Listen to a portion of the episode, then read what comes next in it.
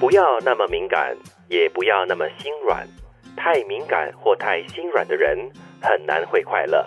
因为别人的一句话、一个眼神或一个动作，你都要胡思乱想一整天。想太多，对，太在乎别人怎么看自己。是，但是有很多这样的很敏感，然后又很心软的人。我自己本身哈也会这样子，尤其是刚才德明所说的，你对很在乎的人说的一句话，或者是一个眼神、一个小动作，你都会很在乎，然后你就会耿耿于怀一整天。基本上你可能没有做任何措施，但是你只要稍微讲了一句话，然后他的反应哦不是那么好的反应，或者是完全没有反应的话，你就会开始胡思乱想了。嗯，再不然的话，就是可能对方的一个反应吧，看在眼里，觉得啊是针对我吗？嗯我做错了什么吗？嗯，所以这也是不要这么为难自己啦。我觉得我们本来就会这样子的。是，就是我相信所有的朋友都有过这样的一种经历，就是可能因为某个人讲的事、讲的一句话，可能影响你一整天，到晚上你翻来覆去，诶，哦，突然间想起那个人今天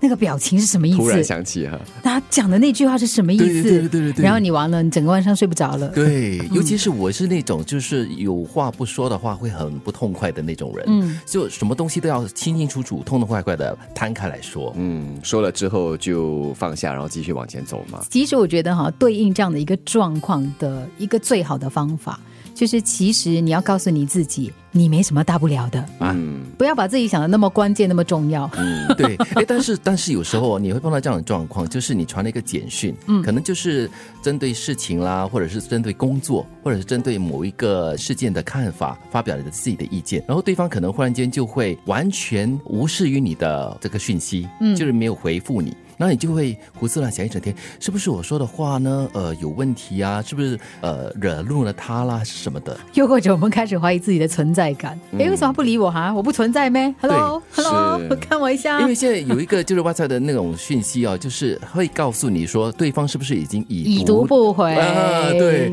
已读不回太伤人了，真的哎会？ 吗？我其实会我其实觉得哈，你要明白一件事情，就是这是现代人的运作模式。嗯，也就是说，很多时候很多人，包括我自己在内，有些东西你看了，哦，OK，好，我没有什么意见，没有什么想要回应的，对，我就看了就算了。就闷不作声。对，嗯除非你想说我们是在争论某样东西，啊我对指明说，哎，刘杰奇，为什么你这样这样这样这样，或者你你指明说洪金玉，你可不可以回应我这个东西？啊而我对又不回应你，对，那我就会觉得，那那就有一点，我会很惨了。对每天我会胡思乱 想一整天 了。你 这也就回到了我们的一个期待值，嗯对吧？因为可能我们会以自己的方式、自己的标准来期待对方，也是用这样的方式来回应你。嗯是那比方说你回 WhatsApp，杰奇是属于那种有反应的人， 对但是有些人不然，对所以我们会期待，当我发了一个简讯、一段话的时候，对方也应该回应的。是但是对方的运作方式不是这样子的啊、哦我是看人的，比如说我发了一个简讯，我知道哈，第一个回应我的一一定会是杰 奇，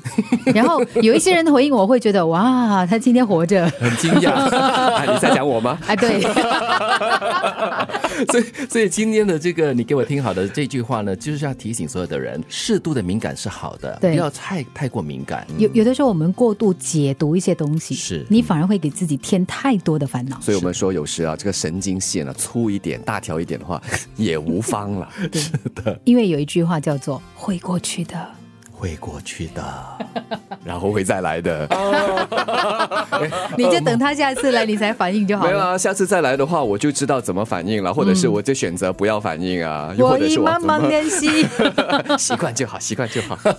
不要那么敏感，也不要那么心软。太敏感或太心软的人很难会快乐，